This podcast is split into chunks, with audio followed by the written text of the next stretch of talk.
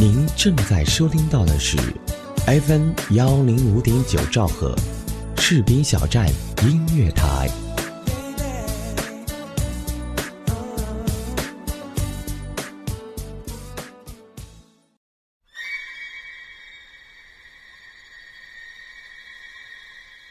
这里有着最深邃的诡异，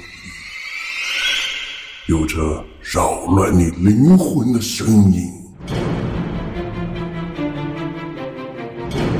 您正在收听到的是 FM 幺零五点九兆赫，李月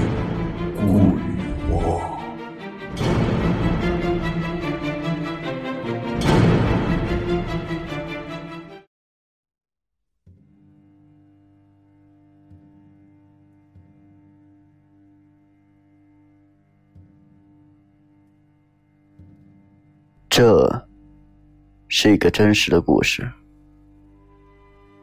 故事发生在我十六岁那年，主人公也就是我和我的同学阿明，在下了晚自习后相约一起走路回家。回家的路要经过一条林荫小道，而那条路处在学校背后。和一座小山之间，那是一条阴森的小道。即使是白天，阳光灿烂，那里也很阴冷。而且，就在两周前，这条路上还死过一个人，听说是被枪杀的。当时学校里很多大胆的同学也跑去围观，回来告诉没去的人，说是死者的脸都被打烂了。至今这件事还让我心有余悸。我是一个胆小的人，但为了早点抄近道回家，我也管不了那么多了。当然有阿明在，我也不会那么的害怕。走在林荫道上，昏暗的路灯光打透过枝叶，在地上留下斑驳的树影。此时，我突然发现地上的影子有些不对劲，怎么会多了一个？啊！阿明凄厉的叫唤声从背后传来，我颤了一下。缓缓转过僵直的脖子，却看见阿亮一只手正搭在阿明的肩上。有病吧你啊！吓死我了！阿明拍着胸脯说道：“嘿嘿，谁知道你们那么胆小？这事儿我要是告诉班上的人，你们得被笑死。”我虽然很生气，但也觉得没有什么可计较的，于是叫上阿明继续走。阿亮点着脸皮跟了上来，见我俩都阴着脸不说话，于是说：“气氛有些怪，我给你们讲个笑话吧。这是原来我乡下亲戚家发生的事情。故事发生在阿亮十二岁那年，当时正值暑假。”阿亮被工作繁忙的父母放到乡下的亲戚家里生活一段时间。阿亮和同村的孩子一起上山捉野兔，下山摸鱼，玩得不亦乐乎。有一天，阿亮照例和同村的孩子约好，一起去河里摸鱼，顺便游泳。当时，阿亮的外婆。还嘱咐阿亮注意安全，可没想，才过了半个钟头，河里就出事了。阿亮的外婆听到外头喊：“溺水了，有个小孩被水淹了。”这可急坏了阿亮的外婆。要知道，阿亮是独子。要是出了什么意外，这可交代不起。阿亮外婆跌跌撞撞往河边跑去，看到很多的人在河边，河滩上是几个大人正抬着一孩子往村里走。阿亮的外婆当时以为溺死的是阿亮，差点没晕过去。直到阿亮耷拉着脑袋出现在他外婆面前。阿亮外婆又急又气，最后干脆抱着阿亮，痛哭流涕起来。被溺死的是一家姓王的小孩。按理说，在河里游泳，应该比在堰塘里要安全很多，因为这个村的河其实并不深，而且农村的孩子水性都很好。再怎么也不可能被淹死在河里。后来，阿亮听人说，尸检的时候，人们发现，在那孩子的角落上，有一片深深的印记，好像一只手掌的印记。那得用多大的劲儿拉扯脚腕才能留下印记呀？后面警察来了。也没查出什么眉目，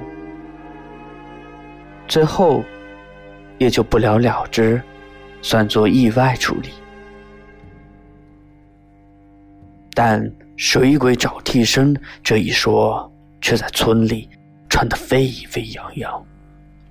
大家都说，那孩子肯定是不幸遇到了水鬼索命，被当做了替身给拉下了水。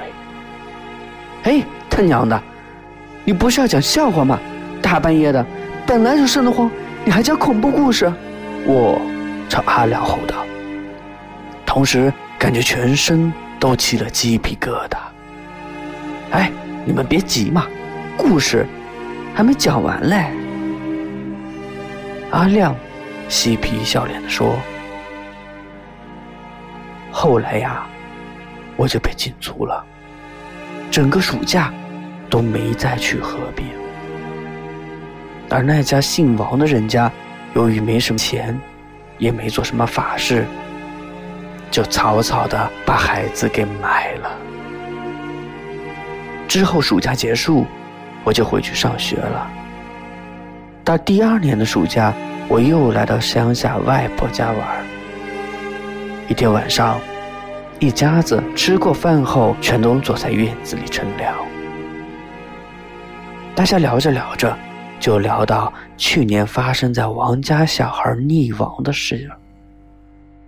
大舅说：“这事儿啊，太邪门了。之前警察到河里勘察，对那孩子的尸体进行了尸检，都十分肯定孩子是自己被淹死的。”但是，只有孩子脚裸上那个深深的手印子无法解释，所以就当做是被水草给缠住溺水而亡的。之后，孩子就被草草的给埋葬了。之后，更奇怪的事情发生了：先是王家男人出外打工，在工地上被楼下落下的铁板砸死。听说，人都砸扁了，肠子呀、脑浆呀，流了一地。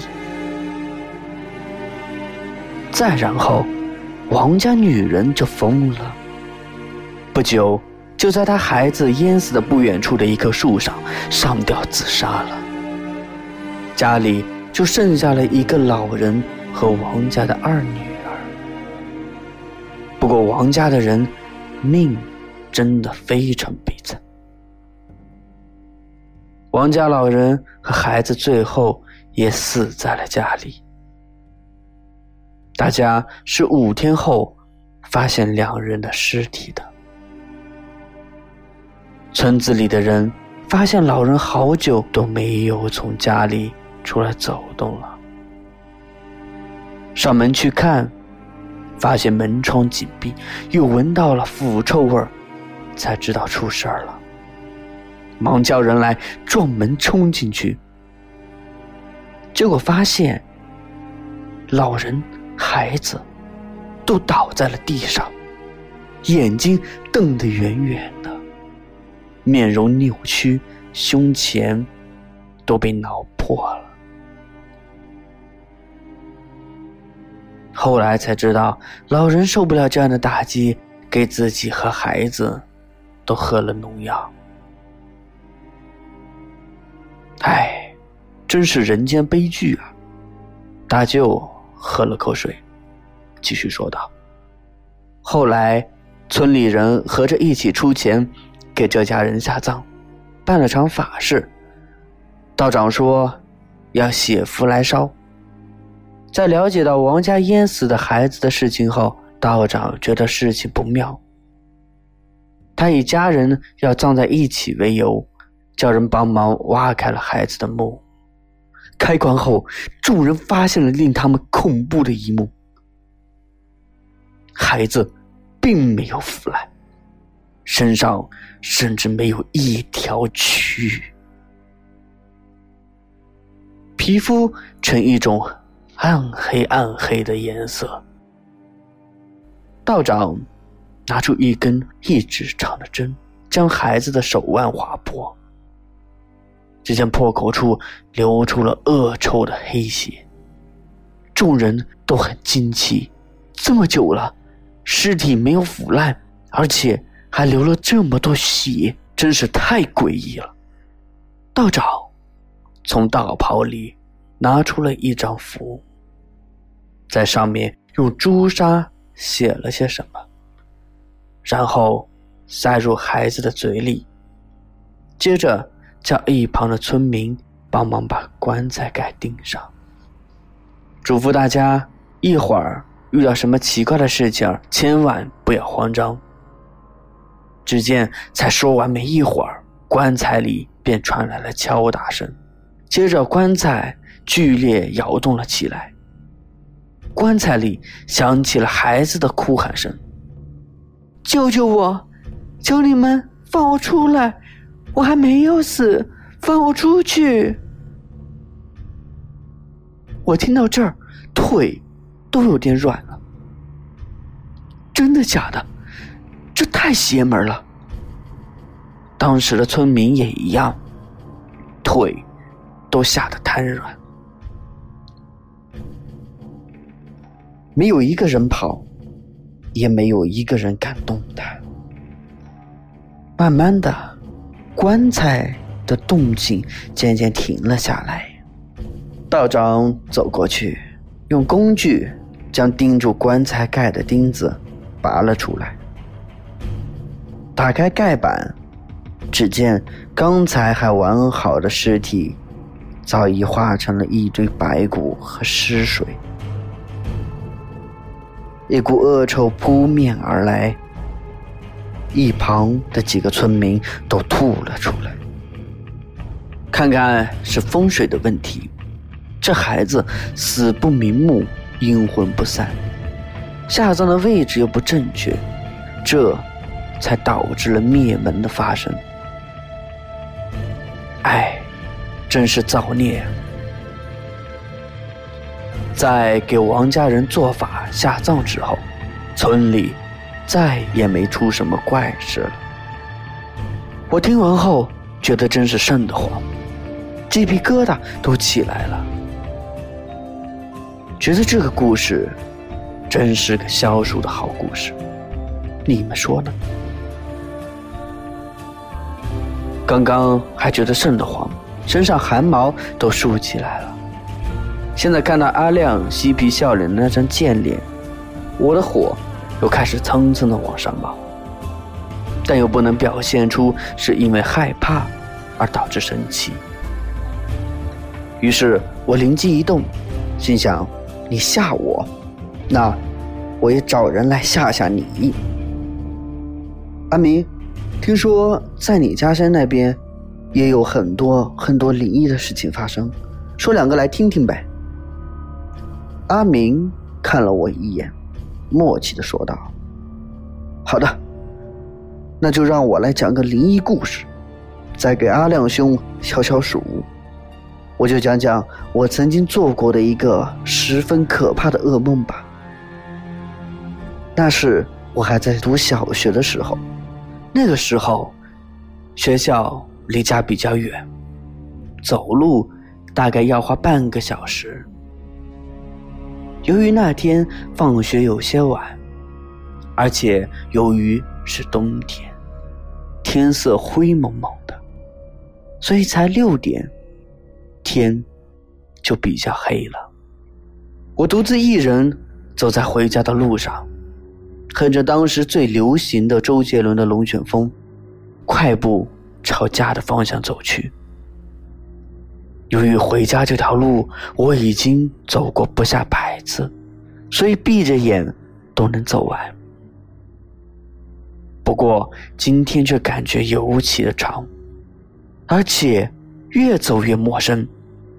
更离奇的还在后头。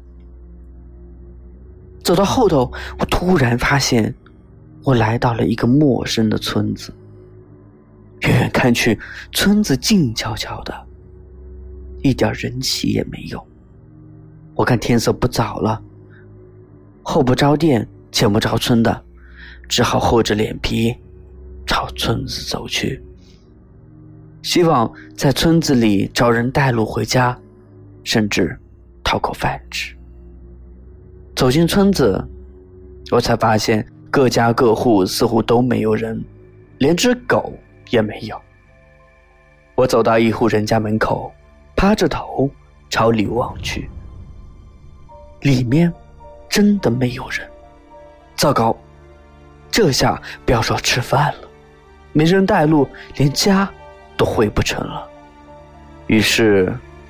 我继续朝前走去，心想再找不到人，就随便往哪一户门口一坐，然后就等呗，等着这户主回来，不就有办法了？不过这村子里，这是邪了门了，这是闹集体失踪啊！大晚上的，大家都去哪儿了呢？没走一会儿，我突然发现一户人家露出昏黄的灯光。我朝着屋里走去，发现一个小女孩正趴在床上，专心致志地画着花儿。我咳嗽了两声，不好意思地对她说：“你好，你家大人在吗？”小女孩头也不抬地说道：“出去了。”我很尴尬，随处瞟了瞟，这个房间很小，墙上贴满了小女孩的画。画风很黑暗，有断手断脚的人，血流了满地。我又朝床上的小女孩看去，突然发现令我惊讶的一幕：小女孩没有腿，准确的说，是没有小腿，齐刷刷的从膝盖处断掉。小女孩脸色很苍白。与黑色的瞳仁形成了鲜明的对比。我突然觉得这个地方有些诡异的，让我害怕。我想赶紧找到熟路的老乡，带我走出这里。当我想开口时，小女孩突然抬起头来，惊恐的望着我：“你快跑吧，我奶奶要回来了！再不跑，你就跑不掉了。”我很好奇为什么。就在这时，一双枯手从床下伸了出来，抓住我的角落就往床下拉。我吓得不断的挣扎，但这双手就如同鹰爪一般抓得紧紧的，并且在床下，我看到了一张让我这辈子都忘不了的脸。这张脸十分的苍老。脸上的皮耷拉着，没有耳朵，没有鼻子，并且这张脸上本来是眼珠的地方，现在只有两个黑黑的洞。我大叫着惊醒过来，好半天才缓过劲儿来，浑身都被汗水打湿了。我父母都被我的惊叫声给吓着了。那以后的几个星期，我都没有睡好，晚上睡觉总感觉床下有人，所以就和我哥睡。一个月以后，才渐渐忘了那个噩梦，才敢回到自己床上睡觉。不过现在，梦里那床下老妇的脸，我始终都能回忆起来。即使是现在。仍能让我不寒而栗。呵呵，是很恐怖，不过还不至于把我给吓到。接着，阿亮面向我：“哎，你呢？你遇到过什么灵异恐怖的事情吗？”我为难的说：“碰倒是碰到过，不过也许并不像你们想的那么令人感觉恐怖。”那次所谓的灵异经历，给我带来了不同寻常的感受。小的时候和阿亮有些相似，由于家长忙于工作，我曾被送到乡下奶奶家里生活。不过不同的是，我在那里度过了大半个童年。那时候，我有过一个很要好的朋友，我叫他王二。王二住村东。但每天早上上课，他他总是准时的出现在我奶奶家门口，等我一起上学。上学路要走一公里的山路，没有王二，我一个人是走不了的。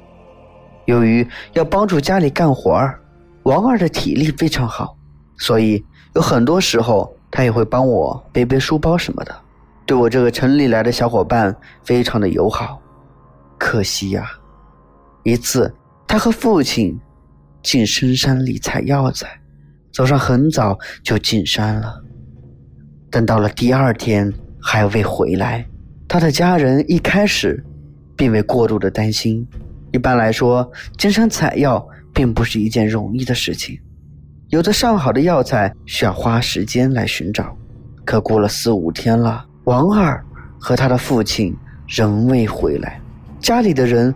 只能在村民的帮助下进山寻找，最终就像家里人担心的那样，王二和他的父亲都遇害了，是被熊攻击了，尸体后来也被狼啃了，王二的身体都只剩下一半，死得非常的惨。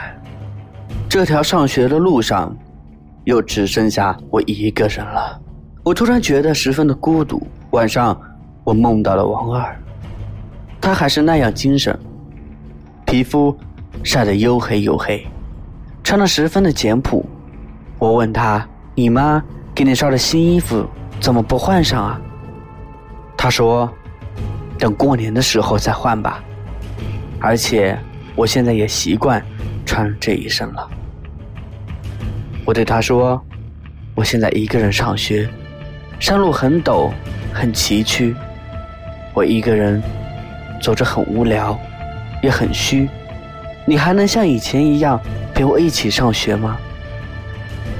王二想了一会儿说：“好，我就一直陪你走完这学期吧。”第二天早上，我早早的起床，回味着昨晚的梦，真的希望这并不是一个梦。我打开家门，王二。再不能准时的出现在我家门口等着我一起上学了，真让我觉得惋惜。当我爬上去学校路上的第一个山头时，我突然发现前面有一个人，一个小小的身影，那么的熟悉。我突然有些害怕。不远处那个身影是背对着我的，并没有转过身来。我突然想起昨晚那个梦。这难道是前面的那个人开始向前走去，朝着学校的方向走去？我的眼眶突然湿润了，觉得王二的灵魂响应了我在梦里的要求，答应要陪我到学校。就这么，在他的陪伴下，和以前一样，我很快走完了这崎岖的一公里山路。在路上，我没有了害怕的感觉，而是感觉到温暖。这是来自一个朋友的承诺。在以后的日子里，王二的身影准时的出现在那个山头上，消失在快要到学校的地方。这学期的最后一天，王二在送完我最后一程后，他终于转过了身。远远的朝着我挥手再见，他的面容十分的模糊不清，但我能感觉到他的不舍，我也依依不舍的向他挥手，目送着他离开，永远的离开。故事讲完，气氛又陷入了沉默，我抬起头。想要再说点什么的时候，故事讲完，气氛又陷入了沉默。我抬起头，想要再说点什么活跃一下气氛，却看见旁边的两人已经不见了踪影。我正纳闷呢，突然这两人一下子出现在我前面不远处，像鬼一样低着脑袋，阴森森的。背对着我，立在前面的路上，我正奇怪这两人又想闹哪一出。只见两人转过身，抬起了头，两张被烧焦的脸出现在我的视线里。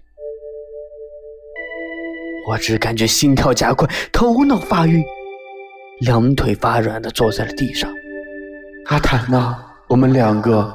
被火烧死了，你忘了吗？阿亮那张恐怖的脸凑了上来。是啊，阿谭，学校失火，我们为了救你出去，结果自己却丧命在了火海里。你说，你该怎么陪我呢？阿明，阿亮。渐渐朝我走了过来，我已经害怕到了极点。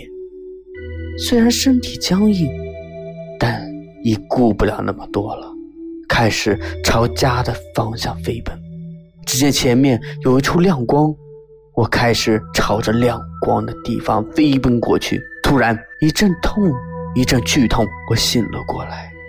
我发现我躺在医院的病床上。身子上缠着绷带，医生和护士来来回回的忙碌着。